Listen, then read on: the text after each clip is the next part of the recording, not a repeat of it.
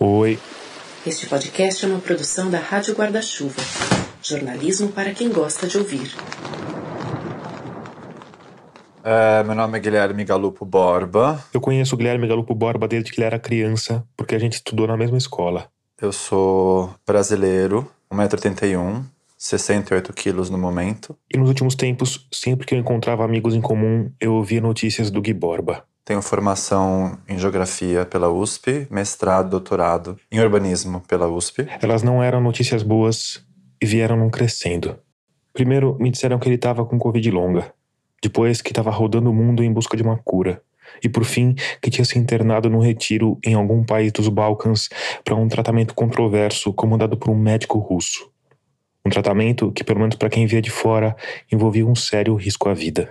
Então, eu escrevi para o Guilherme Galupo Borba, perguntei se ele topava participar de um episódio.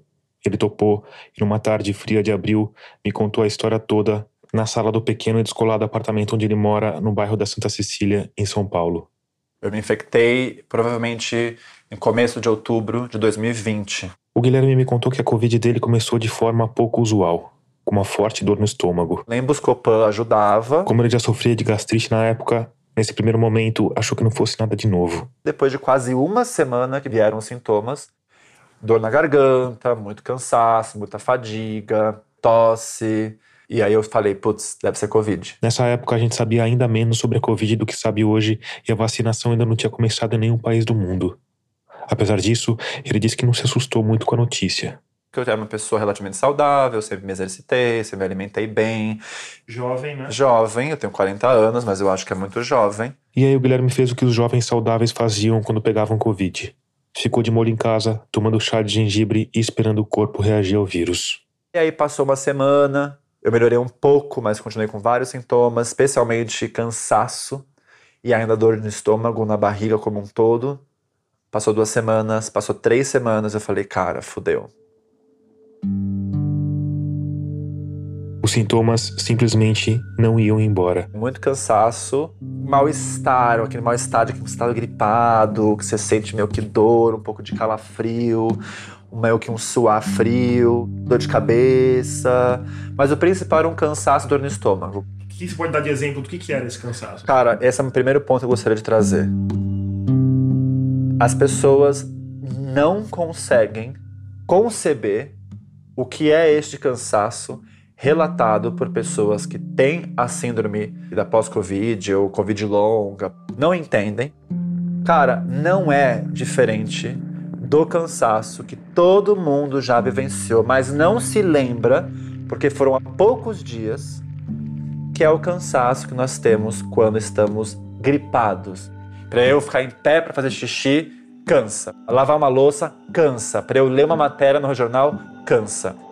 Quando percebeu que a coisa era mais séria do que esperava, Guilherme procurou o médico que procurava quando precisava de um médico. Antroposófico. Aqui o Guilherme tá rindo porque eu obviamente não consegui disfarçar minha cara de reprovação, mas isso não tem lá muita importância para a história. Foi isso. Atrás do médico antroposófico. Ele tomou as gotinhas do médico antroposófico, tirou uma licença e aos poucos numa velocidade excruciantemente lenta, foi sentindo os sintomas perderem intensidade até chegar no momento em que se sentiu bem o bastante para retomar a própria vida. Naquele momento eu achava que ele estava 70%. Tanto é que eu fui trabalhar, subi 10 lances de escada, conversei com as pessoas, cheguei a fazer academia, ainda me sentindo muito fraco, mas cheguei a fazer academia e no dia seguinte eu tive uma recaída. Na verdade, não foi exatamente uma recaída. Porque quando a gente pensa em recaída, a gente pensa em retorno, em voltar para trás. No caso do Guilherme, foi diferente. Novos sintomas apareceram. Não é que os que eu já via, que eu tinha, por exemplo, fadiga e dor no estômago, pioraram. Eles pioraram, mas vieram outros. Muita dor de cabeça, um mal-estar bizarro, uma certa ânsia, quase uma sensação de síndrome do pânico, o coração que acelerava ao se levantar, dores nos olhos, intolerância a você ver coisa digital. E aí, quando aconteceu isso, eu falei, fudeu. E aí isso se estendeu durante. Tem se estendido. Esse é o tempo verbal correto. Até hoje. O passo seguinte do Guilherme Borba foi o mais racional possível Ele foi procurar um médico que fosse autoridade no assunto. Renomado virologista. E aí eu fui completamente gaslighted, assim, completamente. Me conta como é que foi. a- Já era 2021, eu já tinha tido acesso a artigos, talvez que não seguissem todos os parâmetros científicos, mas já havia, já havia médicos que já estavam falando: olha, isso não é da cabeça das pessoas, tá rolando um problema da Covid. Tá, aí você leu isso, e aí você chegou pra esse médico. E eu li isso e eu falei: eu não estou viajando na minha cabeça. Eu era um Guilherme antes de pegar Covid. Eu sou outro de pegar Covid. E que não era porque eu estava recluso, não era porque era confinamento. Tinha alguma coisa fisiológica errada com o meu corpo. Entendi. paguei quase mil reais numa consulta. Tentei procurar médicos que já tivessem algum tipo de vontade de querer estudar junto com o paciente. E ser humilde no nível de falar: não tenho certeza, não sei, é novo, vamos investigar juntos? Me conta da consulta. Você chegou pra ele e falou: Estou com Covid longa. Não. Olha, eu peguei Covid e tô com sintomas. Eu tenho quase certeza que eu tenho Covid longa por isso, por isso, por isso. E aí, o tempo todo ele foi me questionando por que, que eu tinha tanta certeza assim que os sintomas que eu tava tendo ali depois de quase alguns meses era Covid longa e não eram outras coisas. Então ele achou que era uma doença X que eu nunca ouvi falar e que se eu nadasse na água me fosse melhorar. Ou que talvez pudesse ser emocional. O máximo que ele me apresentou foi talvez de tomar corticoide. E na época eu já não quis tomar por dois motivos. Eu tenho dermatite atópica e eu sabia que toda vez que eu tomasse qualquer corticoide, seja tópico ou seja oral, eu tinha um rebote muito grande. E eu já tinha lido sobre a possibilidade da síndrome pós-Covid ser uma infecção permanente e você anular o trabalho do sistema imunológico não fosse boa ideia. E por isso eu acabei não tomando o corticoide que ele receitou. Além disso, esse médico pediu uma endoscopia para investigar os motivos da gastrite. O Guilherme fez e o resultado indicou H. pylori, uma bactéria que de fato causa gastrite. Eles fizeram um tratamento e depois mais duas endoscopias. Os exames mostraram que a H. pylori tinha sido contida, e apesar de os sintomas terem persistido, esse resultado pareceu fortalecer ainda mais a certeza do médico de que a Covid longa era uma invenção do Guilherme, que ele sofria de gastrite e de mais alguma doença misteriosa, provavelmente de origem emocional. A partir desse momento eu comecei a seguir um pouco mais sozinho. E aqui eu preciso ressaltar que essa foi uma decisão particular do Guilherme Borba, mas que a gente não recomenda que ninguém vá em busca da cura de qualquer doença por conta própria. Não estou recomendando que as pessoas se mediquem sozinhas. Porém, é importante trazer que há um desespero, desespero esse que as pessoas que estão bem não têm condição de enxergar. Para o Guilherme, guardadas as proporções, essa discussão é parecida com a discussão sobre a eutanásia, sobre um doente terminal que decide por fim a própria vida. O julgamento sobre um paciente que está na cama e que para ele a vida não faz mais sentido, o julgamento sobre a vida dele é de pessoas com uma perspectiva de saúde, de um bem-estar. Importante dizer que essa semelhança com a eutanásia tem a ver com os processos, não com o fim. As escolhas do Guilherme não tinham nada a ver com abrir mão da vida. Na verdade, eram o contrário disso. Para mim, a vida é tão importante que o grande desafio é como você vive plenamente e que a vida faça sentido, mesmo que para ela fazer sentido naquela situação que você se encontra, você corre riscos e você avalia aqueles riscos e você se responsabiliza por eles. Com essa ideia na cabeça, o Guilherme passou a escarafunchar periódicos científicos, sites de universidades e de laboratórios, fóruns de discussão, blogs e canais de YouTube em busca de tudo que tinha sido publicado sobre aquela doença recém-apresentada à humanidade. Ele saiu de lá com todo tipo de tratamento e uma boa parte deles, pelo menos naquela época, começo de 2021, podiam ser considerados experimentais. Vamos falar da ivermectina, do bafão da ivermectina? Não. Vamos lá. então tá bom.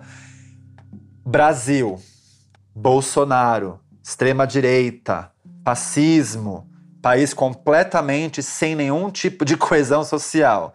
Entra uma pandemia, polariza-se ainda mais a saúde. E aí, toda a classe, não só médica, cientista, mas também aqueles que não estavam da extrema-direita, viraram extremos defen defendores do não uso de qualquer medicamento. E também da necessidade de você fortificar e reconhecer e respeitar a ciência. Como consequência, A maioria dos médicos que começaram a tentar usar outros medicamentos para tratar a Covid aguda e a Covid longa, da minha experiência, eram extremos bolsonaristas. Entendi. O fato de eu, paciente, resolver experimentar a cloroquina ou experimentar a ivermectina era quase como se eu fosse um paciente bolsonarista.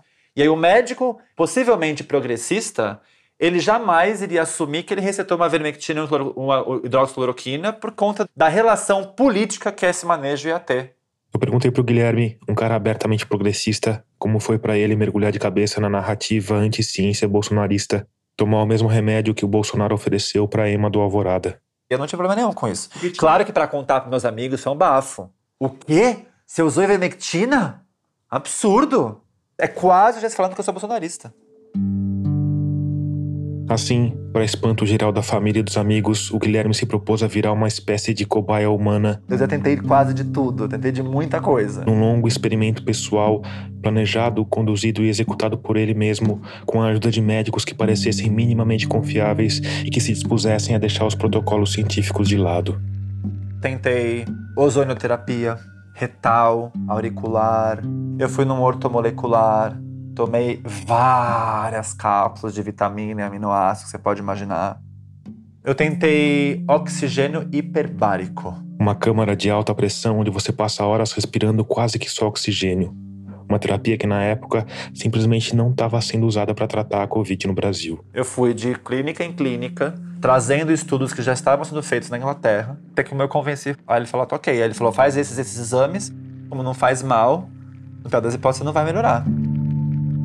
O Guilherme é um cara racional, devidamente formado e doutorado pela universidade mais renomada do país, com um cargo de gestão importante na prefeitura de São Paulo. E ao mesmo tempo, estava se agarrando a qualquer bruxaria para tentar se curar, numa jornada que, vale dizer, cara ouvinte, tá só começando.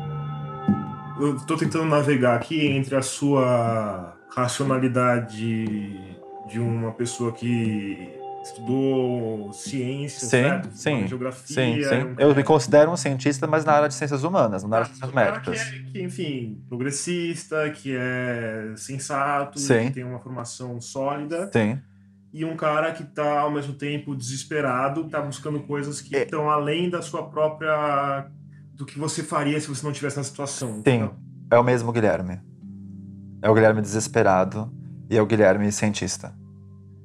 Então, sim, talvez se eu pensasse friamente, falasse, pô, quais as chances dessa zonoterapia funcionar?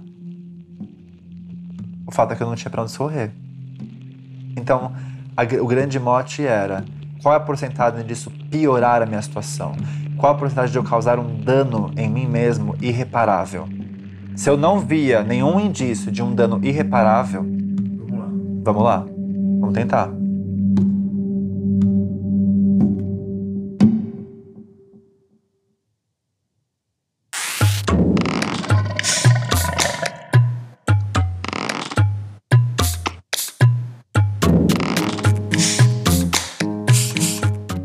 Tomás Chiaverini e o episódio 92 de Escafandro já começou. Nele, a gente vai falar sobre até onde uma pessoa é capaz de ir para tentar se livrar de uma doença crônica que atinge um número desconhecido e gigantesco de pessoas. A gente vai falar da Covid longa.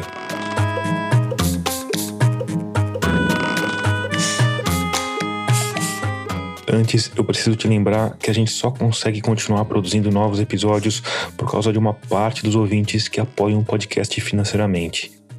Isso é feito por meio de uma campanha de financiamento coletivo e com cinco reais você já consegue participar dela e ajudar o projeto a continuar no ar. E quando eu falo que cinco reais ajudam, não é modo de dizer. Se você acompanhou os últimos episódios, sabe que a gente até criou uma campanha justamente para obter mais assinaturas de cinco reais. Porque cinco reais ao mês provavelmente não vão pesar no bolso da maioria dos nossos ouvintes. Isso faz com que mais gente possa apoiar, torna o financiamento mais pulverizado e mais estável. Enfim, seus cinco reais vão sim fazer diferença. E se você começar a apoiar o projeto com 5 reais, já tem direito a uma senha para acessar algumas entrevistas completas, consegue escutar os episódios inéditos um dia antes e pode entrar na fila para gravar a ficha técnica de um programa. Claro que se você quiser apoiar com valores mais altos, o impacto positivo no nosso projeto vai ser maior. E você também tem direito a outros mimos, como livros autografados ou canecas customizadas. Então, enfim, se você gosta do projeto, se quer que ele melhore, se tem uma sobrinha aí no seu orçamento, essa é a hora de se juntar aos Humanos Luminosos. Para isso, é só ir lá em catarse.me barra escafandro e escolher o valor com o qual você quer ou pode apoiar. catarse.me barra escafandro.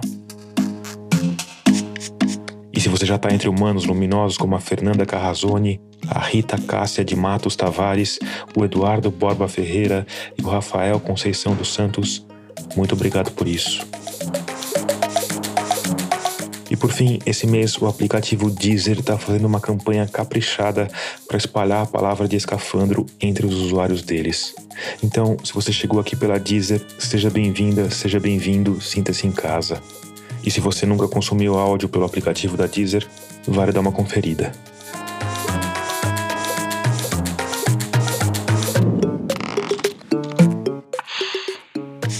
No começo de 2020, ainda antes do Guilherme Borba sentir na pele os efeitos da Covid que não vai embora, pesquisadores do mundo inteiro se desdobravam para entender que doença era aquela e como ela afetava o organismo humano. Por que, que existiam grupos com comorbidades específicas que ficavam mais graves. Essa é a farmacêutica e pesquisadora da Fundação Oswaldo Cruz, Rafaela Fortini. Atualmente ela coordena uma série de estudos sobre os efeitos da Covid, sobre os efeitos da vacinação contra o coronavírus e sobre a Covid longa. Porque também ao mesmo tempo tínhamos pessoas que fugiam da curva, né? Pessoas saudáveis, jovens, atletas que ficavam da noite para o dia graves e aí? Dentre esses pacientes com Covid-19 que se recuperavam, nós começamos a identificar pontualmente pacientes que alguns meses, às vezes algumas semanas após a infecção, começavam a ter determinadas queixas de sequelas ou sintomas, os mesmos sintomas da infecção aguda, ou novas condições de saúde que eles também nos relatavam, em meados de 2020, a Rafaela Fortini percebeu que aquele era um campo de estudo que merecia atenção especial, o que reforçou a natureza pioneira da Fiocruz durante a pandemia, porque naquela época, como Guilherme Borba percebeu na pele, a Covid longa ainda era algo inexistente para a maioria dos médicos. Os primeiros relatos só seriam registrados oficialmente pela Organização Mundial de Saúde em novembro de 2020 e vinham da cidade de Wuhan, marco zero da pandemia. E aí a gente começou a buscar essa informação de como por uma busca ativa mesmo, quer dizer, não vamos esperar eles nos falarem. Nessa busca, não só os pacientes se multiplicavam, como os tipos de sintomas e sequelas cresciam numa velocidade vertiginosa. Elas são as mais diversas possíveis, elas podem afetar todos os órgãos do nosso corpo, então, e serem leves, desde assim, queda de cabelo, o olfato e o paladar que ficam ainda prejudicados por um tempo, até de maior gravidade, como trombose, cometimento neurológico, demência. Esse estudo que a Rafaela coordena continua até hoje e está monitorando mais de 3 mil pacientes, sendo que 60% deles ainda estão convivendo com as sequelas da Covid. E aí teve grupos diversos, vários grupos que vão sendo analisados ao mesmo tempo, é isso? Porque tem o um grupo de vacinados, o um grupo de não vacinados, as pessoas que foram buscar, as pessoas chegam, né, viram, imagino que tenha virado uma coisa bem complexa, assim, de armar essa, esse mosaico, né? Isso, nós temos avaliação. Quando a infecção é causada por variantes separadas, né, individuais, é, pacientes com reinfecções, pacientes só com protocolo primário, pacientes com doses de reforço, protocolo completo. Estamos sempre analisando o todo para nos dar uma inferência populacional, mas a gente também separa em clusters porque a gente precisa entender melhor cada grupo, inclusive com relação às comorbidades, à faixa etária, ao sexo biológico. São inúmeras as questões realmente, né? Quando o Guilherme Borba entrou no modo O que não mata pode me curar, ele resolveu apostar primeiro em um dos queridinhos dos bolsonaristas, a ivermectina. E aqui a gente pode vir de spoiler para te dizer que hoje já se sabe que a ivermectina não tem nenhum efeito contra a Covid. Eu não estou dizendo que a gente não sabe se ela tem efeito, a gente sabe que elas não têm nenhum efeito. Mas no começo de 2021 a coisa era mais nebulosa. O Guilherme resolveu apostar e achou um médico que defendia o tratamento com a droga o médico mexicano. Ele escreveu pro médico. Falei da minha situação e ele simplesmente fez algo que pudesse ser abominável. Ele falou assim: olha, já experimentou isso, isso nessa dosagem com esse protocolo? Falei, não. Ele falou, tenta esse teste. Falei, tá bom, testar. O que, que era? Era ivermectina e aspirina. E eu tomei. Seguindo o protocolo, tipo, ele te falou, essa dose, tal, Aham. de manhã, toma isso. Aham, aham. Você fez exatamente o que o mexicano te mandou. Sim. La garantia sou eu. Aham. Sim. Aí você tomou, E eu tive uma melhora depois de duas semanas que eu quase fiquei a 100%. Consegue explicar isso, Tomás? te falaria que é efeito placebo. Que Pode é, ser. O efeito placebo é um fenômeno bem conhecido na medicina. Ele acontece quando o paciente acha que está tomando medicamento e, por causa disso, acaba melhorando. Em alguns estudos, metade das pessoas que achavam que estavam se medicando realmente melhoraram, mesmo quando estavam tomando pílulas de farinha ou de açúcar. A ciência ainda não sabe como ou por que isso acontece, mas o fato é que acontece e justamente por isso os estudos clínicos feitos para saber se um medicamento funciona ou não costumam ter três grupos: um que não recebe nada, um que recebe um placebo e um que recebe o medicamento de verdade. Agora, quando você faz uma experiência na sua vida, se você vai lá e fica doente e você toma um chá de gengibre, mel e limão, e você sentiu que você melhorou, você não passa a usar o e limão? Pode ser placebo? Pode, mas pode não ser placebo também. De qualquer forma, a melhora dos sintomas foi passageira e algumas semanas depois, os sintomas estavam todos lá de volta. O Guilherme escreveu para o médico mexicano que aumentou a aposta. Ele falou, toma nitoxanida, que é um outro medicamento antiverme também, mas que também tem efeito antiviral e tudo mais. Acho que colocou hidroxicloroquina também no meio, sabe assim? Aí eu falei, não, não vou tomar isso aí, esse, esse combo já. E não tomei. Tomei depois. Entendeu o desespero? Um desespero que era proporcional aos sintomas. Muito cansaço, falta de libido, comecei a ter dificuldade para dormir. Eu tinha recaídas, eu começava a melhorar um pouco, voltava a fazer uma caminhada, voltava a fazer uma yoga, puf, recaía. Eu não conseguia me planejar para nada, porque eu não sabia se eu estava me sentindo ok ou muito ruim. A minha bexiga começou a ser irritada, eu tive que começar a ir no banheiro várias vezes durante a noite. Fiz vários exames de bexiga também, Você conseguia trabalhar nesse tempo? Cara, eu consegui trabalhar, mas eu consegui trabalhar muito porcamente. Eu tive vários momentos que eu forcei muito a barra, sabe? De que eu fui trabalhar, mas eu quase não conseguia ficar em pé. Ter uma noção, eu, eu tive que defender meu doutorado em junho de 2021 e quatro, cinco horas de Zoom na defesa do doutorado, eu fiquei de cama duas semanas. E por cima de tudo isso, estava uma das queixas mais comuns entre quem sofre de Covid longa: o cansaço. que te impossibilita de andar de bicicleta, de fazer um sexo gostoso, de ir pra balada com seus amigos, de viajar, tudo que você pode imaginar que a gente faz, uma pessoa saudável faz, eu, eu tive que fazer, tinha que fazer 15% disso. É uma sensação de doente. Então eu me sinto doente há dois anos e meio. Alguns meses antes do Guilherme Borba se infectar, mais ou menos na época em que a Rafaela Fortini começava a se deparar com os primeiros relatos de sintomas persistentes de Covid, outra pesquisadora arregaçava as mangas para tentar entender melhor as mazelas do coronavírus no organismo humano.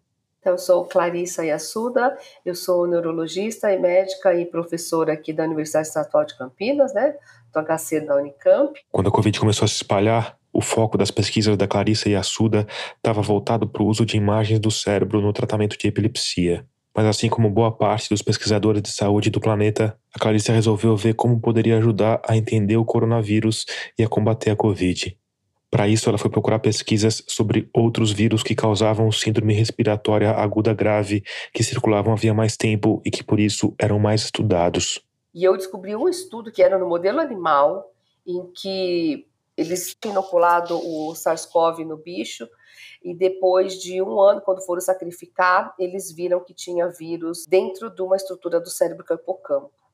E o hipocampo é uma estrutura que eu estudo muito há 20 anos. Então, quando eu li isso, eu falei: nossa, pode ser que o SARS-CoV novo vai ter um comportamento mais agressivo parecido. Aí, em março de 2020, a Clarissa Yassuda desenhou um projeto que se propunha a acompanhar um grupo de pacientes de Covid por cinco anos, com o objetivo de verificar se o coronavírus podia causar algum impacto no sistema nervoso central ou no sistema nervoso periférico. Do ponto de vista de comportamento, do ponto de vista de cognição, do ponto de vista de cérebro, de imagem e do ponto de vista imunológico. Então a gente desenhou o projeto que a gente fazia uma avaliação neurológica, uma avaliação cognitiva com o neuropsicólogo, a gente coletou sangue e a gente faz uma ressonância de alta resolução. Começamos a recrutar os pacientes em julho, após a aprovação do comitê de ética, mas eu confesso que imaginei que era uma ideia tola, né? Assim, que nunca ia ser dessa realmente essa proporção. E aí, em agosto de 2020, quando o estudo estava ganhando tração, a Clarissa e a Suda viu as coisas virarem de cabeça para baixo. De médica, ela virou paciente. Tive muito sono, muito frio, muita diarreia. Fui hidratar no, no, hospital umas duas vezes. Eu precisei hidratar naquela, naqueles primeiros dez dias. Eu tinha náusea. Mas até aí, como médica, a Clarissa sabia que estava tudo dentro do esperado. Assim como estava dentro do esperado, um outro sintoma que ela experimentou de uma certa confusão mental, uma dificuldade de concentrar a mente, tudo que a gente sente numa gripe forte. Só que aí o tempo passou. Aí você começa a perceber que a cabeça não está funcionando direito. E aí um sono, um sono, um sono, uma fadiga durante o dia, assim, é, sabe? Era um sono horrível. Eu ainda tenho. Eu não acho que eu voltei ao normal e eu já me conformei. Eu acho que eu não volto mais. Nunca mais vou ter o cérebro que eu tinha. O que, que a senhora sente, assim? Tenho essa questão de sono, né? Eu tenho uma fadiga. Eu sempre fui uma pessoa extremamente ativa e que sempre fui capaz de fazer muitas tarefas ao mesmo tempo. E nunca precisei de agenda, eu guardava tudo na cabeça, sabia um monte de número de telefone. Agora eu tenho, tenho um déficit de atenção, eu fico distraída para algumas coisas. Não adianta eu querer fazer cinco atividades ao mesmo tempo, né? Eu fazia cinco, agora eu consigo fazer duas. Eu fiquei bem identificada, fiquei bem identificada, assim me gera muita curiosidade, porque nessa época, como a gente já falou, a Covid longa não era conhecida e não eram conhecidos também os efeitos neurológicos que a senhora está descrevendo. Como é que foi, como médica e como paciente, a senhora logo fez essa associação? Demorou um tempo? A senhora não, acha que assim, ao mesmo tempo foi muito triste, mas assim, eu era a médica condutora do meu estudo e aquilo que eu estava sentindo eram as mesmas coisas que os voluntários que queriam participar do estudo estavam sentindo. Então eu sabia que tinha alguma coisa errada e só podia ser relacionado à doente, porque todo mundo que queria participar do estudo tinha as mesmas queixas que eu tinha. Então eu sabia exatamente né, o sofrimento que eles estavam tendo, as limitações, porque eu falava, nossa, as pessoas vão chorando, eu não consigo trabalhar, eu só tenho sono, eu pedi um emprego, eu não consigo mais ter a mesma performance, eu erro as contas do banco, eu erro as contas do caixa do, do supermercado. Eu falava, é exatamente a mesma coisa que eu estou sentindo. Então, assim, para mim, foi rápido perceber. Tanto que o artigo que eu escrevi, eu falava assim: eu quero o meu cérebro de volta, porque ó, levaram de mim 30% do meu cérebro. E a senhora acha que isso deu força para o estudo? Se a senhora não tivesse sentindo os sintomas, talvez a senhora não tivesse investido tanta força no estudo? Assim? Não, não, não, acho que não. Eu acho que que muda é a minha sensibilidade de, de saber exatamente, né? Então, isso é diferente das outras doenças que eu estudo e não tenho. Nesse caso, eu sofri como qualquer pessoa de qualquer lugar do mundo. É o meu lado humano. Então eu, eu acho que não tive mais força ou menos força para fazer o estudo, mas eu tive as, o privilégio de estar tá quantificando o que muitas pessoas sempre até hoje duvidam, né? Porque tem muito médico que não acreditam nisso, né? Mas eu estou medindo e quantificando né, as escalas de sono, de ansiedade, de fadiga. Eu tenho dados que eu estou coletando desde 2020. Então eu sabia que isso era uma coisa, não era, não era um rumor, não era uma fantasia, né?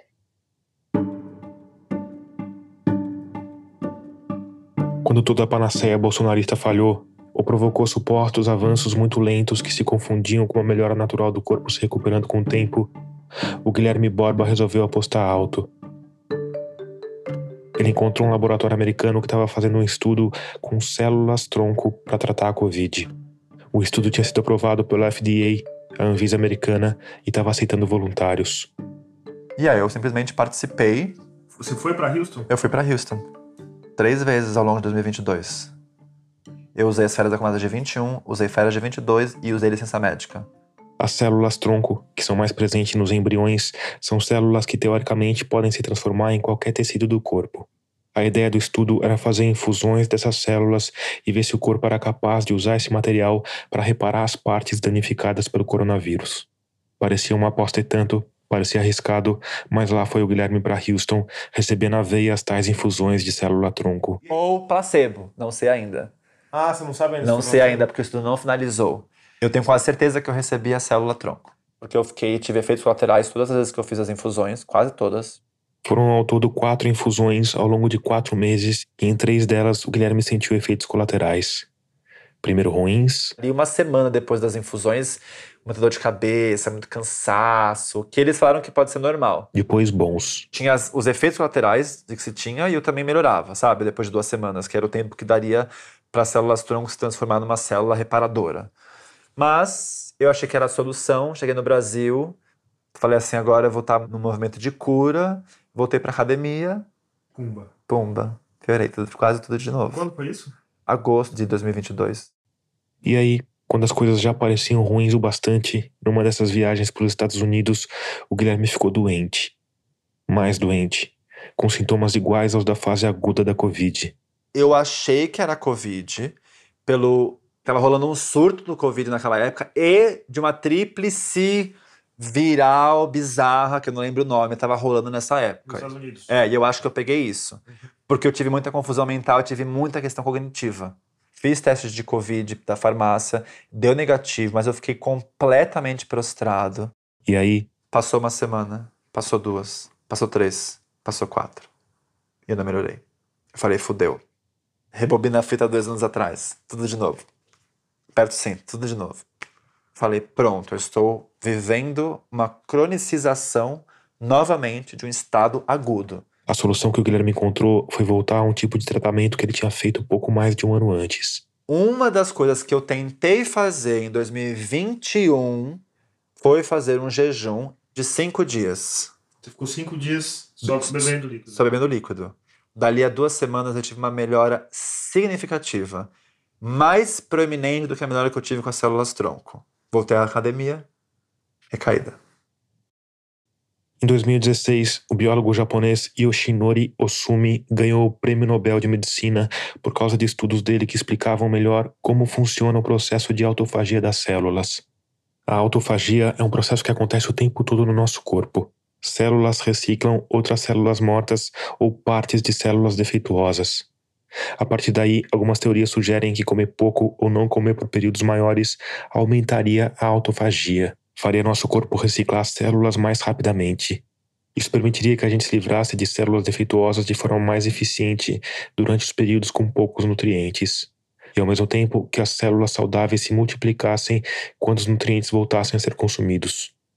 Tem muita gente hoje defendendo a ideia de que o jejum intermitente pode combater doenças e aumentar a longevidade. Tem estudos apontando nessa direção e nos grupos de discussão que o Guilherme acompanhava, a prática era bem elogiada no tratamento da Covid longa. Pessoal falando que fazia jejum intermitente melhorava, fazia jejum de um, dois, três dias melhorava. Apesar disso, ele nunca tinha investido muito nessa linha de tratamento por uma questão pessoal. Porque eu emagrecia muito nesse processo e eu sempre tive um complexo muito grande da minha aparência. Eu sempre uma pessoa magra e eu não gosto de me ver magro. Mas, sem muitas outras cartas na manga, Eu fiz três dias do que eles chamam de Fast Mimicking Diet, que é uma dieta que vai imitar um jejum, que é uma dieta com baixíssima caloria, sem açúcar, sem muito carboidrato. Dararara. Eu fiz isso durante três dias para preparar o meu corpo, para não ser um impacto muito grande. Jejuei com água durante três dias e depois eu fiz o Fast Mimicking Diet mais três dias. Coisa minha na minha cabeça. E eu melhorei bastante. Eu voltei ao estágio que eu tava antes de ir para os Estados Unidos, na última viagem. Em menos de 10 dias. E aí, a partir daí eu resolvi falar, então esse ano eu vou, eu vou apostar no jejum. E aí eu fui buscar um médico russo, chama-se Sergei Filonov. X, é isso, médico russo.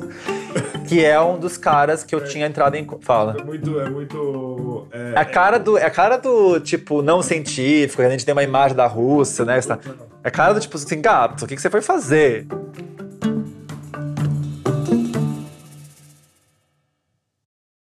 quando começaram a compilar os relatos de pacientes de Covid no estudo da Fiocruz, a Rafaela Fortini e a equipe dela foram percebendo que eles sofriam com uma ampla gama de sintomas.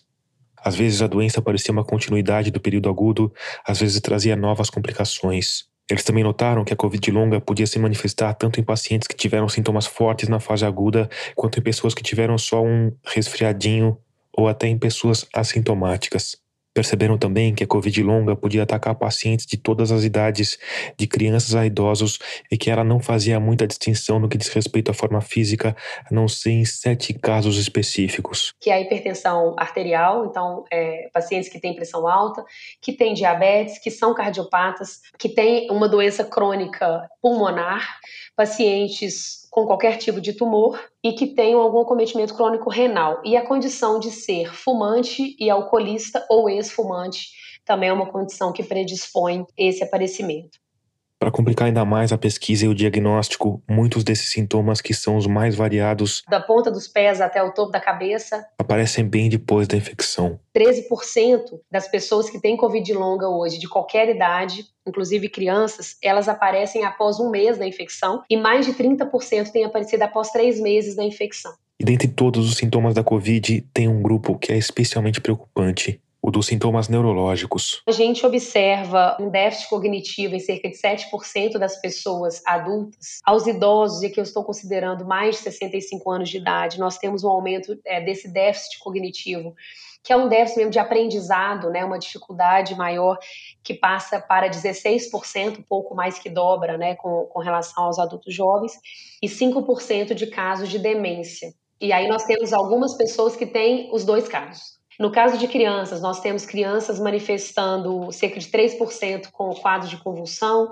A gente tem alterações de distúrbio de comportamento, crises de ansiedade e depressão. Nesse momento, a Fiocruz está recrutando mais pacientes que vão ser somados àqueles 3 mil. O objetivo é entender a fisiopatologia da doença, entender como ela age no organismo para provocar os sintomas que ela provoca. Algo que parece básico, mas que é um grande mistério, porque na verdade não tem nada de básico. É um quebra-cabeças com uma quantidade imensa e desconhecida de peças.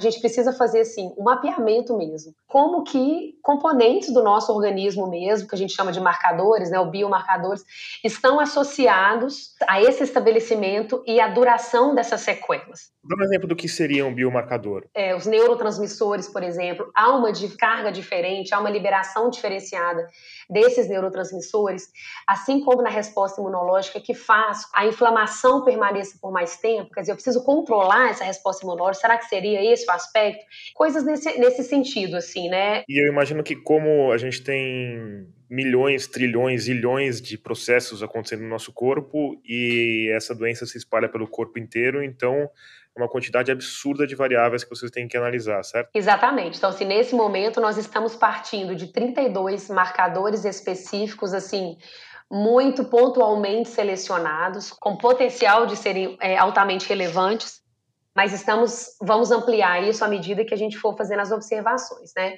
Agora, a gente conhece, assim, hoje alguns pontos, por exemplo, na questão neurológicas, a gente já conhece e já sabemos que o vírus tem uma capacidade de neuroinvasão, quer dizer, há uma invasão nas células do sistema nervoso e gera uma alteração daquele estado natural ali, vamos dizer, né, é, naquele ponto ali do sistema nervoso. Então a gente precisa entender agora como que isso gera essas consequências, né? E por que que crianças estão desenvolvendo depressão? Por que que crianças estão desenvolvendo distúrbio de comportamento? Por que que pacientes adultos que já têm depressão têm caminhado para uma demência. Então, quer dizer, é, temos muito terreno para caminhar. Isso não é uma ação de pouco tempo, é uma ação de médio e longo prazo, mas como são muitos estudos focados nisso, é, estamos correndo é, é, incansavelmente né, para o entendimento da Covid desde o início, cada ponto novo que surge é uma luz muito grande que nos ajuda nesse entendimento desses mecanismos aí. Então, hoje a gente conhece, a gente sabe como tratar determinadas sequelas, porque são condições bem conhecidas. Então, mas ao passo, quando a gente faz, um, gera um entendimento de por que o vírus da infecção está levando a isso de forma permanente, de repente a gente consegue é, direcionar um pouco melhor esse tratamento em órgãos específicos. E essas pessoas, se a gente fizer um exame de sangue nessas pessoas, ela não tem o vírus circulando mais do que uma pessoa que não tem Covid longa, certo? Pois é, então esse é o ponto que a gente precisa entrar e entender melhor. Existe um gatilho que continua? Ou por que, que essa pessoa está com dificuldade de controlar? Né? Então, o nosso monitoramento feito pela Fiocruz tenta até elucidar esse ponto. Por quê? Estamos fazendo a partir desse momento, isso é recente, o acompanhamento de pessoas que estão convivendo com as sequelas, essas pessoas são direcionadas, junto com a, é, a, Secretaria Municipal, no nosso caso aqui de Belo Horizonte, ao tratamento. Então, ao fazer esse tratamento também multiprofissional, acompanhamos durante o tratamento, mas acompanhamos depois que esse tratamento acaba os diversos marcadores, como eu te falei, que são vários, para a gente poder tentar fazer um mapeamento. Então, isso ainda é, ô, ô, Tomás, é um território de entendimento ainda. Mas é, essa questão do vírus, é, ele não está circulando no organismo, certo? Ele não vai estar tá circulando ativamente a ponto de gerar essa infecção. Mas existem componentes desse vírus que permanecem. Isso já seria um bastante para ser o gatilho. Entendi. Mas o gatilho não necessariamente é esse. O gatilho pode ser, podem ser outros, não necessariamente vinculado ao próprio vírus. Eu fiz essa mesma pergunta sobre os gatilhos da doença para Clarissa Yassuda, que está seguindo uma linha de pesquisa parecida com a da Fiocruz, mas voltada especificamente para efeitos neurológicos. O que, que a gente sabe sobre como a doença está agindo no, no cérebro especificamente, pouco. né? Porque infelizmente sabemos muito pouco. Mas o que, que a gente pode dizer? A gente pode dizer que alguns estudos detectaram o vírus no cérebro, mas muitos não. Não dá para dizer que a pessoa tem um problema neurológico porque tem vírus lá dentro que está lá atacando. Então, por conta disso, a gente está tentando investigar que seja ele afeta o sistema nervoso central e periférico talvez de uma maneira indireta. Pode ser via inflamação, via sistema imunológico, né? Então ele altera a inflamação, ele altera o sistema imune e aí essas alterações provocam um mau funcionamento do cérebro. Por exemplo, a gente consegue medir a espessura do córtex do cérebro, a gente consegue medir a conectividade do cérebro dos pacientes que tiveram Covid. Isso tudo a gente consegue fazer de maneira não invasiva, que é através da ressonância, né? Então eu sei que está alterado. Agora, por que está alterado? Eu não tenho uma resposta única absoluta. Ninguém tem. O que, que, é alterado no cérebro, assim, que a gente consegue ver por ressonância magnética? De maneira né, não invasiva, a gente foi medir e a região do cérebro que tinha alteração da substância cinzenta era exatamente essa região que fica aqui em cima do nariz, região do córtex órbito frontal. A gente achou muita coincidência, porque uma das teorias é que o vírus pode entrar no cérebro através do nariz, já que tem muita alteração de olfato, né?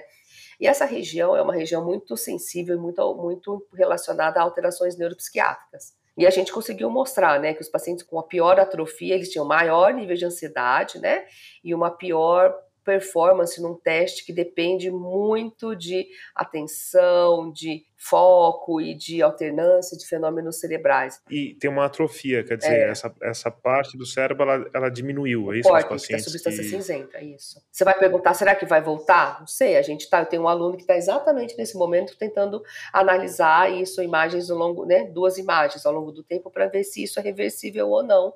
E doutora, conversando com a doutora Rafaela, ela me falou que esse fato de o vírus invadir as células do cérebro, os neurônios, pode ser uma pista para Covid longa em outros órgãos. A senhora vê essa invasão como uma pista para o funcionamento da Covid no corpo humano? Eu acho que a proporção de invasão, principalmente no sistema nervoso, ela é muito pequena comparado às alterações que as pessoas têm.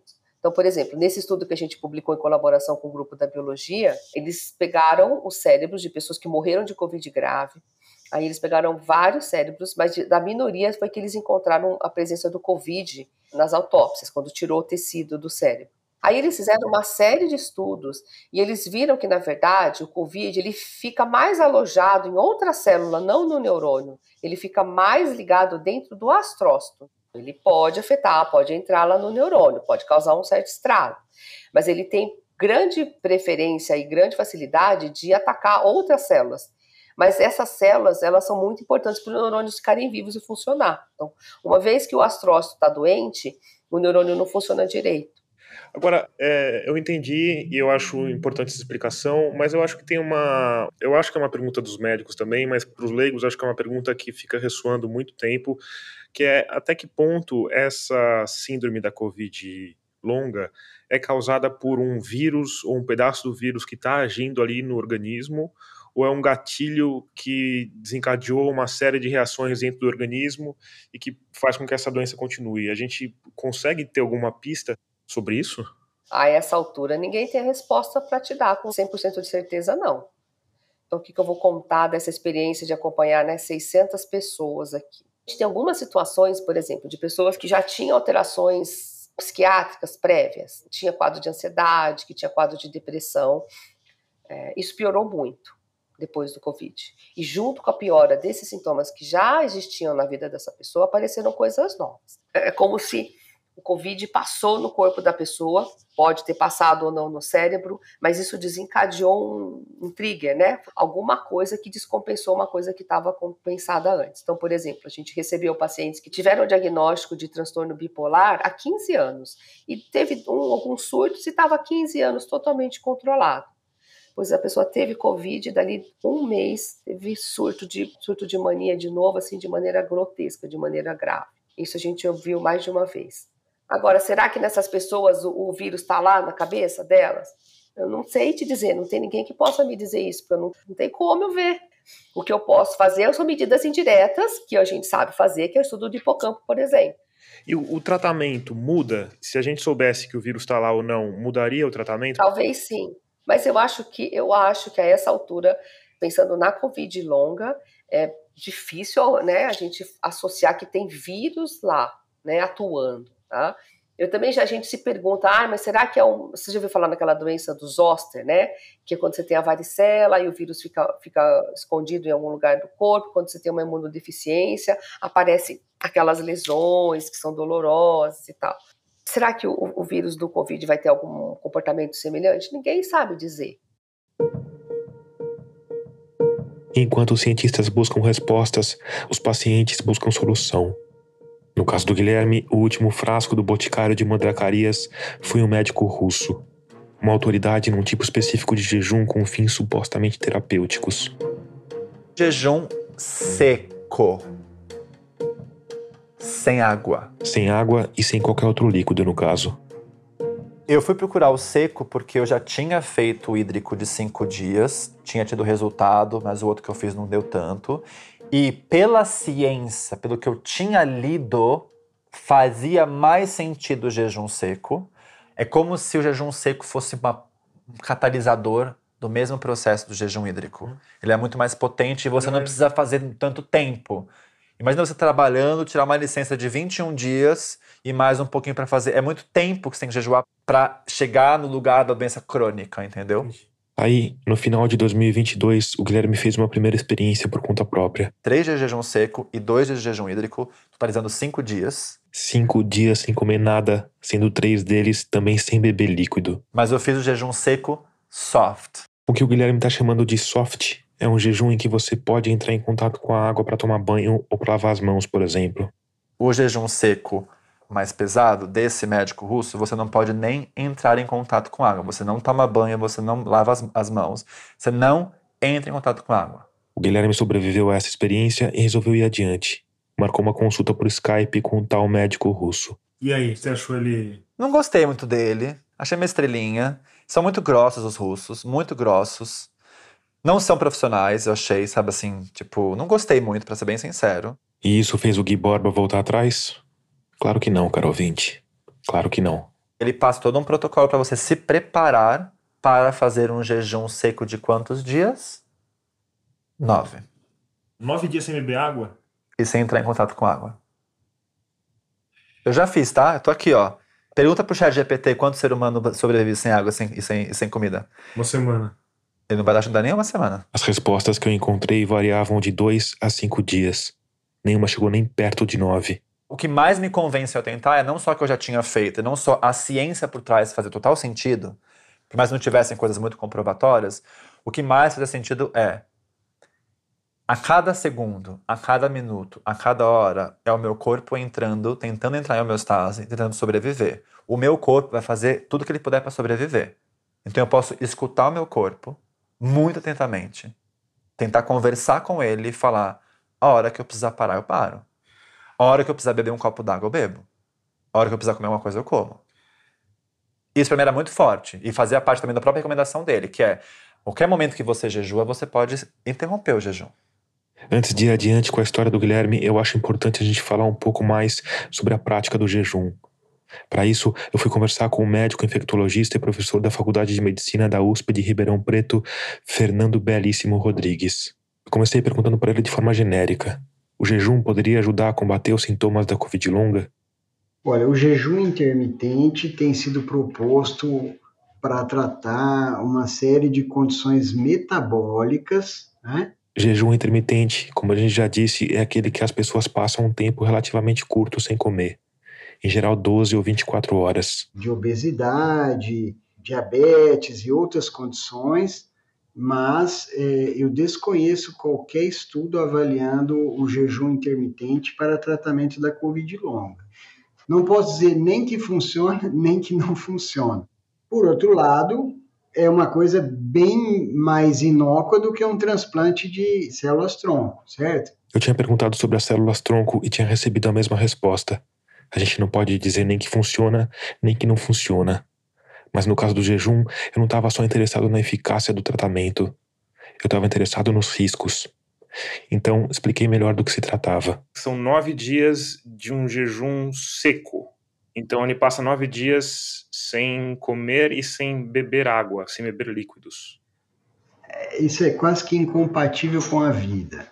Nove dias sem beber água o risco de desidratação, ciência renal e morte é considerável. Pensei que você estava falando de jejum intermitente, de 12 a 16 horas de jejum.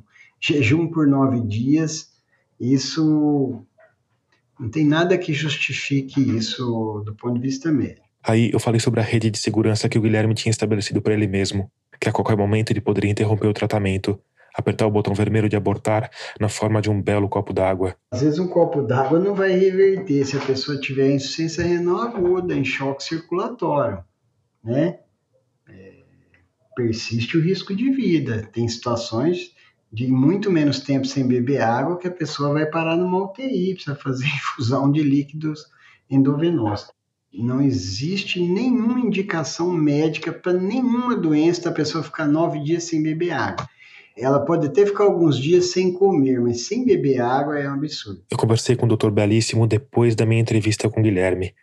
Mas na nossa conversa, o Gui já deixou bem claro que, apesar da narrativa do copo d'água, ele sabia bem dos riscos que estava correndo. Você não achou que estava se colocando em risco fazendo isso? Sim, achei. Porque você tinha falado, ah, você tinha falado, uhum. vou fazer tudo que não, não vá me colocar em risco. Sim.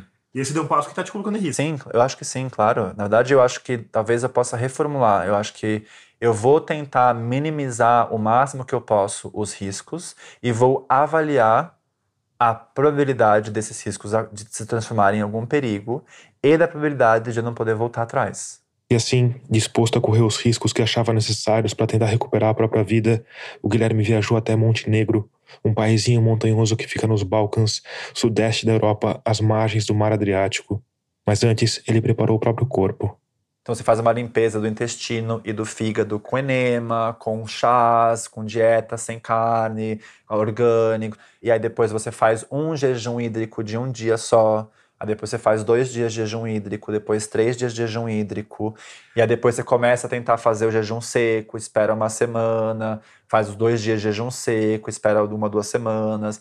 E você tem que tentar fazer o jejum seco progressivamente, até pelo menos cinco dias. Segundo este médico russo, não há perigo e não há riscos você ficar cinco dias jejuando seco se você segue esses protocolos. E aí, como é que foi a primeira vez que você fez um jejum seco? Foi mais fácil do que jejum hídrico.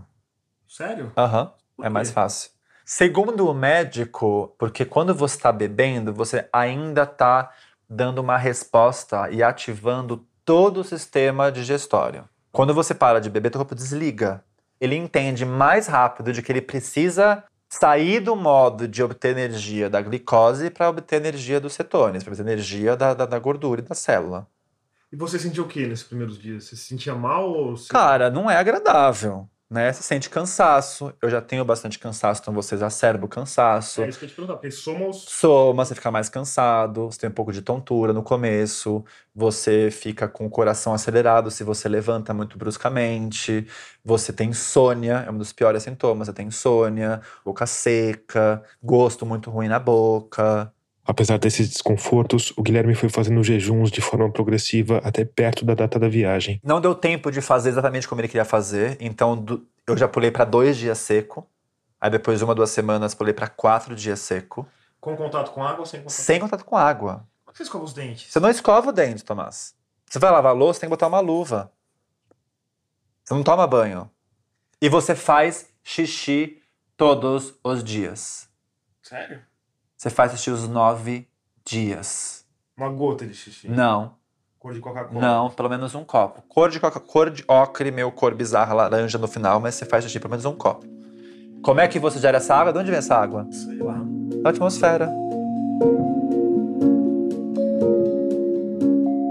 Eu me preparei, eu cheguei a fazer sete dias aqui em São Paulo, tá? Sete dias seco. Aham. Porque eu simplesmente fui ver que meu corpo foi, foi acostumando, cara. É impressionante. É igual quando você faz exercício físico, que você fala, nossa, tô carregando mais peso. Nossa, de 5 km eu consigo correr 10 km. É a mesma coisa. O corpo acostuma de um jeito impressionante. Então eu, fui pra fazer só 5, eu falei, cara, vou fazer 7. E aí você, meu ouvinte comilona, vai me perguntar: será que sete dias já não tá de bom tamanho? A resposta do médico russo é clara: Niet. Segundo esse médico, do 7 ao nono é quando uma crise acidótica é mais intensa. E essa acidificação do corpo ajuda bastante na autofagia e na fagocitose, né? Todo mundo se espanta quando o Guilherme fala sobre o tratamento que ele se propôs a fazer. Os pais dele, o irmão dele e até a terapeuta dele tentaram de tudo para fazer o Guilherme mudar de ideia. E a proposta toda é mesmo chocante. Mas ao mesmo tempo, lá no começo tem uma figura da qual a gente precisa falar. O médico infectologista que cobra mil reais por consulta e que se sente no direito de ignorar as queixas de um paciente. Eu perguntei sobre isso para a doutora Clarissa Yassuda, que é médica, é paciente e também está lidando com centenas de outros pacientes nas pesquisas da Unicamp. Perguntei se ela ouvia queixas parecidas com as do Guilherme de que os médicos tradicionais não souberam oferecer uma ajuda satisfatória. Desde 2020 até hoje eu recebo semanalmente, sim, pessoas que vão no médico e o médico não consegue entender que aquilo é relacionado ao Covid. Então é, existe muito preconceito, muita ignorância ainda. Ah, é, é comum isso acontecer assim. A senhora acha que. Totalmente, muito. Infelizmente é muito comum. Já segundo a Rafaela Fortini, ao menos no sistema público, existe um esforço justamente para criar protocolos unificados que amparem esses pacientes da melhor forma possível, mesmo nesse momento em que tudo ainda está envolto em névoa. Então, uma vez que esse paciente entra pela atenção primária em saúde e ele fala: Olha, eu, eu tenho sentido isso, os médicos e os profissionais que, que estão nessa triagem nesse primeiro momento, eles precisariam, na avaliação clínica, já incluir determinadas perguntas, como se teve Covid-19, como que foi essa infecção, qual a gravidade, em que período foi, quer dizer, algumas questões que são cruciais para fechar esse direcionamento nesse diagnóstico. Mas ainda assim, a gente corre o risco de não conseguir necessariamente associar com a Covid-19 e falar: olha, é um caso de Covid longa. Agora, eu acho que, Tomás, o mais importante é que seja feito um diagnóstico, seja de gastrite relacionada à Covid-19 ou gastrite de fato, assim, o importante é fornecer esse diagnóstico e encaminhar esse paciente para o tratamento, porque no final das contas, o tratamento dele para gastrite, nesse caso, por exemplo, que você citou, vai ser o mesmo tratamento. Ele não vai mudar se ele tem um fundo de ligação com a Covid-19 ou não. Então, acho que o mais importante é não ficarmos presos a essa questão no momento do diagnóstico. O principal é você prestar o tratamento a esse paciente, resolver essa condição e atribuir a ele, devolver a ele a qualidade de vida que ele precisa ter. Ao mesmo tempo, existe um certo descompasso entre os caminhos que o Guilherme está buscando e os caminhos que a ciência e a medicina estão esboçando. Porque o Guilherme, compreensivelmente, está em busca de algo que resolva a Covid longa. Ele quer atacar a causa e se livrar de todos os sintomas. Mas, infelizmente, o que a medicina tem a oferecer hoje, e mais do que isso, o que provavelmente a medicina vai ser capaz de oferecer por um bom tempo, são formas de tratar os sintomas. Você não vai ter uma bola de ouro que vai fazer um tratamento universal de Covid longa simples assim, né? Então, hoje o que a gente faz na terapia é tratar especificamente cada uma das sequelas. E existem alternativas terapêuticas específicas para cada uma dessas condições. O que a gente precisa caminhar agora, que é o que a gente faz, é entender a relação exata de como essas sequelas acontecem, por que, que elas duram por tanto tempo, exatamente qual que é o ponto dentro do nosso organismo que precisa ser é, sofrer aquela intervenção terapêutica.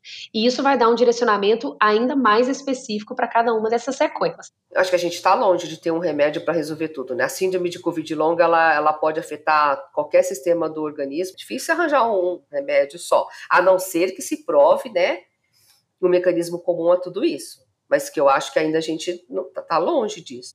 É isso. Aqui que a gente tem feito, a gente tem, tem um projeto de reabilitação cognitiva, que é um projeto do CNPq, em que a gente está fazendo uma proposta de reabilitação tradicional. Que é o quê? Dá para a gente dar uns exemplos? São exercícios. As pessoas, a pessoa vai fazer exercícios de atenção, de linguagem, de memória, de construção visoespacial. E funcionam, porque o cérebro é bastante elástico, né?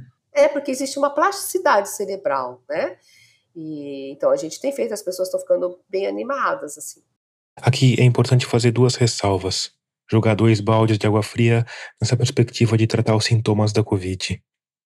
Primeiro, porque esse tratamento nem sempre é simples. No caso do Guilherme, por exemplo, ele tratou a gastrite, as endoscopias mostraram que a gastrite foi controlada, mas as dores no estômago continuam lá. E segundo, porque tem sintomas para os quais não existem tratamentos totalmente eficazes. A própria Clarissa Yassuda, apesar de trabalhar ajudando a tratar sintomas neurológicos causados pela Covid, diz acreditar que nunca mais terá o cérebro tão eficiente quanto tinha antes da doença. E é muita gente, né, doutora? São milhões, né? Sei lá, 10% da população dos Estados Unidos está tendo alteração de pós-Covid. Então, imagina, aqui também, né? 10% da população nos Estados Unidos, 6% da Inglaterra. Se a gente transpuser esses números para o Brasil, vai chegar a dezenas de milhões de pessoas. E aqui vale dizer que certamente existe uma subnotificação gigantesca nesses dados. Pessoas que ficam com insônia meses depois de se infectarem, que são acometidas por dores de cabeça, por fadigas incapacitantes, por crises de depressão, que dificilmente vão ligar isso à Covid, e aqui a gente nem está falando das pessoas que sequer sabem que tiveram Covid. Ao mesmo tempo, existem duas formas bastante eficientes de se evitar a Covid longa. A primeira, mais óbvia, é não pegar Covid. A segunda é estar tá em dia com o protocolo de vacinação. Isso fica muito claro no estudo que está sendo conduzido pela Fiocruz. Entre os pacientes que não tinham vacina quando se infectaram, 51% desenvolveram sequelas. Entre os pacientes que já estavam vacinados quando se infectaram. Aqui a gente está falando do protocolo primário: uma dose inicial, uma dose de reforço. 4% desenvolveram sequelas. Vale repetir esse dado. Se você pegar a Covid sem se vacinar, as chances de você ter alguma sequela são de 50%. Já se você tivesse vacinado com pelo menos duas doses, essa probabilidade cai para 4%. Mas para quem já está sofrendo os impactos da Covid, a solução da vacina não serve muito, ainda que seja importante para prevenir novas infecções de novas cepas. De qualquer forma, depois de fazer vários jejuns preparatórios, depois de cumprir todas as etapas do preparo, o Guilherme embarcou rumo aos Balcãs. Fui para Montenegro. Era um hotelzinho ali na praia, com uma montanha. Um lugar bem bonito, bem gostoso. Um pouco frio à noite. Foram umas 30 pessoas do mundo inteiro, cada um com essa doença crônica. Tinham dois, três de Covid longa, mais um monte de Lyme disease, gente com câncer, gente com mil coisas. O médico estava lá com as, a, as filhas, que são enfermeiras. Aí você tem um quarto seu? Quarto meu. E... e aí tinha palestrinha todo dia que ele dava. Tinha massagem todo dia, uma hora de massagem, drenagem linfática e tudo mais. E você jejuando. E aí teve gente que fez só sete dias, gente que fez só cinco dias, e gente que fez até oito dias, gente que fez nove dias. E você, você conviveu com esse médico? Ele tava lá. Mas assim, a questão é, você falou que ele. Você não gostou dele no começo, né? Não. Mudou isso? Não, não mudou muito, não. Você continua não gostando dele? Continuo não gostando muito dele, não. Nem dele, nem da equipe. Eu tenho várias críticas em relação à equipe. Sem meu profissionalismo, eu achei que eles não fizeram uma abordagem e um cuidado emocional adequado, sabe? Todo mundo há anos passando dificuldade. Achei eles muito grossos, sabe? Assim, meio tá sem tato. Eles não ficavam ali dando um- uma assistência pra ver como está se sentindo. Era tipo meio cada um por si, assim. Se você tivesse com um sintoma muito zoado, aí você ia lá falar com ele. E aí ele ia ver se precisava tirar o, tirar o jejum ou não, entendeu? Mas resto, eles muito solto, sabe? Quando você fazia perguntas, eles ficavam meio bravos. Achei meio relapso, assim, sabe? Pra uma situação tão difícil. Claro que o Guilherme, um otimista semi-patológico, conseguiu ver um ponto positivo nesse descaso com 30 pessoas, provavelmente correndo risco de vida. É como se ele tivesse certeza absoluta de que não houvesse risco. Tinha alguma atividade fora as palestras? Parte do protocolo, pasme, é andar 10 quilômetros todo dia. Jejuando. 10 quilômetros? 10. Por quê? Porque ele vai ajudar você a dormir, a não ter tanta insônia, que é um problema bem forte. A insônia. Dois, ele vai simplesmente potencializar a autofagia. Você tá mandando. Mais, o corpo precisa de mais energia. É, mata essa célula, obtém energia. Ele não tem preocupação também com, com peso. Tipo, eu já tava magro. E eu fui magro e ele falou: tá tudo certo. Você caminha, mas se você estiver passando muito mal, aqui você deita e descansa. E só tem duas situações que você tem que terminar o jejum, segundo ele. Ou você tá com o batimento cardíaco a mais de 120 por minuto, descansando, aí você precisa acabar o jejum na hora, ou você está com muita dor e passando muito mal. Você não teve nenhum disso? Nenhum desses. Eu tive dores, passei um pouco mal, mas tudo Dores. um pouco de dor na, na, na parte gastrointestinal, assim. Algumas pessoas sentem, é, sentem enjoo, eu não senti tanto enjoo assim. Muito cansaço. Pra mim, o pior sintoma é o gosto ruim na boca, um gosto muito, muito ruim na boca. E você não, não dorme mais, insônia. E não tem o que fazer, porque nem uma série, que você, você não consegue nem ver uma série direito de tão fraco você tá, tão tipo sem saúde, sabe? Tão sem, tipo, você não... É um mal-estar generalizado que você fica, sabe? Mas, cara, você caminha lentamente, respira, não sei o quê. Caminha onde? Tem um. Tinha, tinha uns, umas, umas estradinhas de terra, assim, eu caminhava por lá. E você tem um contador de passos? Uma coisa. Ele não falava pra ter, eu levei. O russo fala, ah, rola essa. É, é, tipo isso. É, o Wilson vai falar. É, ele tava, tipo, assim, entendeu? E aí você ficou nove dias. Eu consegui. Eu consegui ficar nove dias e dez noites sem comer e sem beber. E sem tocar em água. Sem tocar em água, isso é muito doido. Sem tocar em água. Foi a coisa mais difícil que eu fiz na minha vida. O oitavo no dia, mano. Uma maratona, tipo, vamos subir Everest? Vamos. Beleza.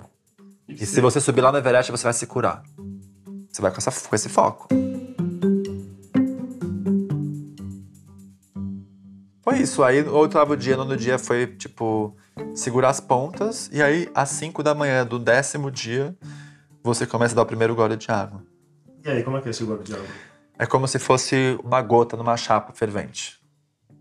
Você pega um golezinho assim, tipo, dá um beberico como se fosse um uísque. A gota já é absorvida pelo lábio. Aí depois de um tempo a gota é absorvida pela gengiva. Aí depois a gota é absorvida pela língua. Aí depois você começa a sentir cada gota sendo absorvida antes de chegar no lugar que você já não sabe mais qual é, porque você não sente mais. Demora um tempo, você consegue ir percebendo todas as suas peles interiores absorvendo a água que vai chegando. E você não pode dar um gole maior, porque você, engasga. Engasguei, cheguei a engasgar um pouco. Aí você bebe água. Aí você bebe água durante dois, duas horas. Água Água. quente, água quente. Não, não é pouca. Você bebe acho que até acho que uns, quase um litro em duas horas. Assim, você bebe bastante. Água quente, porque hidrata melhor. Depois você toma um Bolotov Whey, que é como se fosse um probiótico que eles fazem lá. E aí depois você pode tomar com. É isso, esse é o nome. Coquetel bolotov. É, exato. Ah, os russos. E aí depois você toma uma água fervida em uva passa e damasco. E aí essa água você pode beber todos os dias depois. Dá uma super sensação de doce, mas é uma água bem ralinha, assim, não tem muita coisa, mas dá. A água normal já tem, uma- já tem um gosto doce quando você bebe, né? E aí você só vai comer à noite desse dia uma sopa bem, bem ralinha, sem sal e sem gordura. E a sensação da comida de comer? Uma delícia, né? Mesmo sem delícia. sal, sem gordura. Nossa, uma delícia. Na verdade, como eu já tinha feito a preparação, Tomás, dessa vez eu não tive nem tanta sede e nem tanta fome.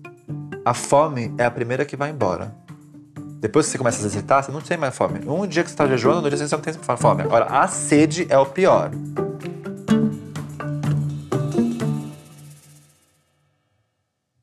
O peso normal do Guilherme é 76 quilos. Ele chegou pesando entre 66 e 67. E no nono dia de jejum seco, estava pesando 50 quilos. Lembrando que ele tem 1,81m de altura. O Guilherme me mostrou uma foto de como ele estava nesse dia. É uma imagem assustadora, mas ao mesmo tempo familiar. Remete imediatamente à fotografia de uma pessoa que acaba de ser resgatada de um campo de concentração. Ainda assim, o Guilherme me contou que terminou o processo se sentindo realizado. Eu conquistei aquilo que eu queria, de fazer o protocolo, não deu nada errado, eu comecei a beber, comecei a comer, fiquei lá, mas acho que uns sete dias você fica só, tipo, repousando, você dorme loucamente, e aí você vai aumentando um pouco mais de comida bem aos poucos. Aí você toma meio que um mingauzinho de trigo sarracena, depois uma fatiazinha de maçã, uma fatiazinha. Então ele é bem rigoroso nessa parte da reintrodução alimentar. Para ele, inclusive, é 70% do tratamento é a reintrodução alimentar. Essa reintrodução durou ao todo 21 dias e terminou mais ou menos um mês antes da nossa conversa. Hoje eu estou finalizando a quarta semana do segundo mês. Eu quebrei o jejum no dia 4 de abril. E a minha energia melhorou consideravelmente. Eu durmo um pouco melhor. A minha libido melhorou. Não tá 100%, mas melhorou. E meu estômago também melhorou um pouco. Tá quase 100% no meu estômago. Eu acho que eu tô 75%. E aí, qual que é o procedimento a partir de agora? Você vai fazer de novo isso? A princípio, eu tenho que fazer de novo. O Guilherme me disse que pretende sim fazer todo esse processo de novo, mas provavelmente aqui em São Paulo, não numa pousada à beira do mar Adriático porque, segundo ele, depois do jejum, vieram melhoras importantes na qualidade de vida. Comecei a fazer umas, umas flexões, barra, comecei a fazer algo um pouquinho mais duradouro, comecei a fazer ticum. Eu tô indo pro trabalho de bicicleta todo dia.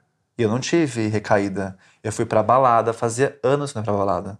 Às duas da manhã, eu não bebi álcool, não bebi álcool. Às duas da manhã eu estava pé cansado, me sentia uma velha, 90 anos, me sentia. Mas tudo bem, pelo menos eu tive energia e disposição para ver amigos, para para uma festa, para ver minha família. Porque eu não fazia isso, passava o final de semana inteiro em casa. E as pessoas não estão vendo esse sofrimento também que eu estou passando. Normal, não estou culpando ninguém, mas. A crítica. A crítica de, desse risco, não sei o quê, vem de alguém que está achando que eu estou normal, porque de fato eu pareço normal. E essa é uma dificuldade de quem tem doença crônica. Não tem um teste que diz que você está passando mal e você não parece mal para as pessoas. Então você está, tipo, com, ou com um problema psicológico, ou está fixado nessa ideia, ou tipo, ah, não tá tão ruim assim, ele tá trabalhando. Ele vem no Natal. No fim da nossa conversa, eu perguntei para o Guilherme Borba sobre como tem sido viver nesse longo processo de melhoras e recaídas, entre os picos de esperança depois de cada nova terapia e os vales de desespero quando os sintomas voltam a aparecer. A minha esperança de recuperação, ela foi diminuindo, quase como num contato de realidade eu fui entendendo de que a coisa era mais séria do que eu imaginava. Eu fui entendendo de que a coisa era para mais tempo do que eu imaginava. Eu sempre achei que eu fosse me recuperar dali a dois meses, dali a três meses. Aí eu ia cada vez mais achando, daqui a um mês. Eu sempre achei que eu fosse fazer uma festa de 40 anos. Eu, tive, eu, tava, eu tinha 38. Não, eu passei a festa de 40 anos completamente zoado. Então, assim, a esperança de curar totalmente, de ter uma vida plena, uma saúde plena, ela foi diminuindo. Eu ainda tenho ela, mas ela foi diminuindo mas o sentido da minha vida, de que eu provavelmente passaria o resto da minha vida tentando reestabelecer a minha saúde, se fortificou. Para mim está muito claro de que pode ser que eu passe o resto da vida tentando. E mal ou bem eu tive um sentido para minha vida.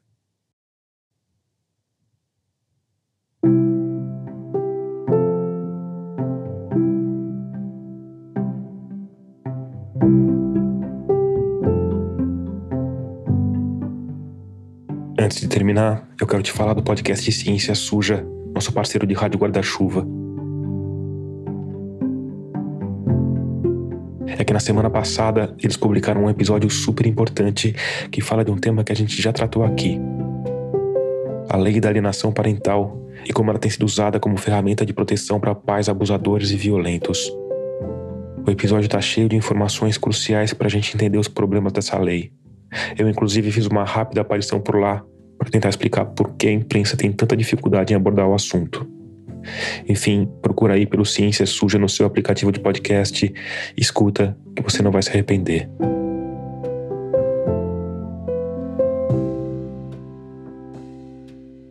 Termina aqui o episódio 92 de Escafandro. Obrigado por escutar e até o próximo mergulho.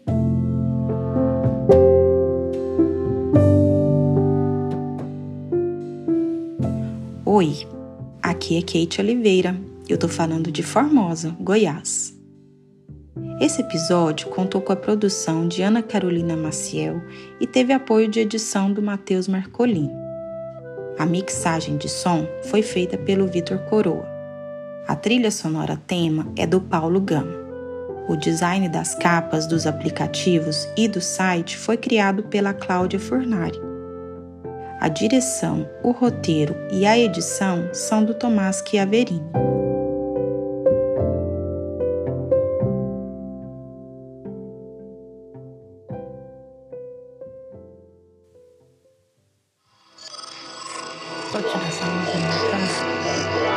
Esse podcast é apresentado por b9.com.br.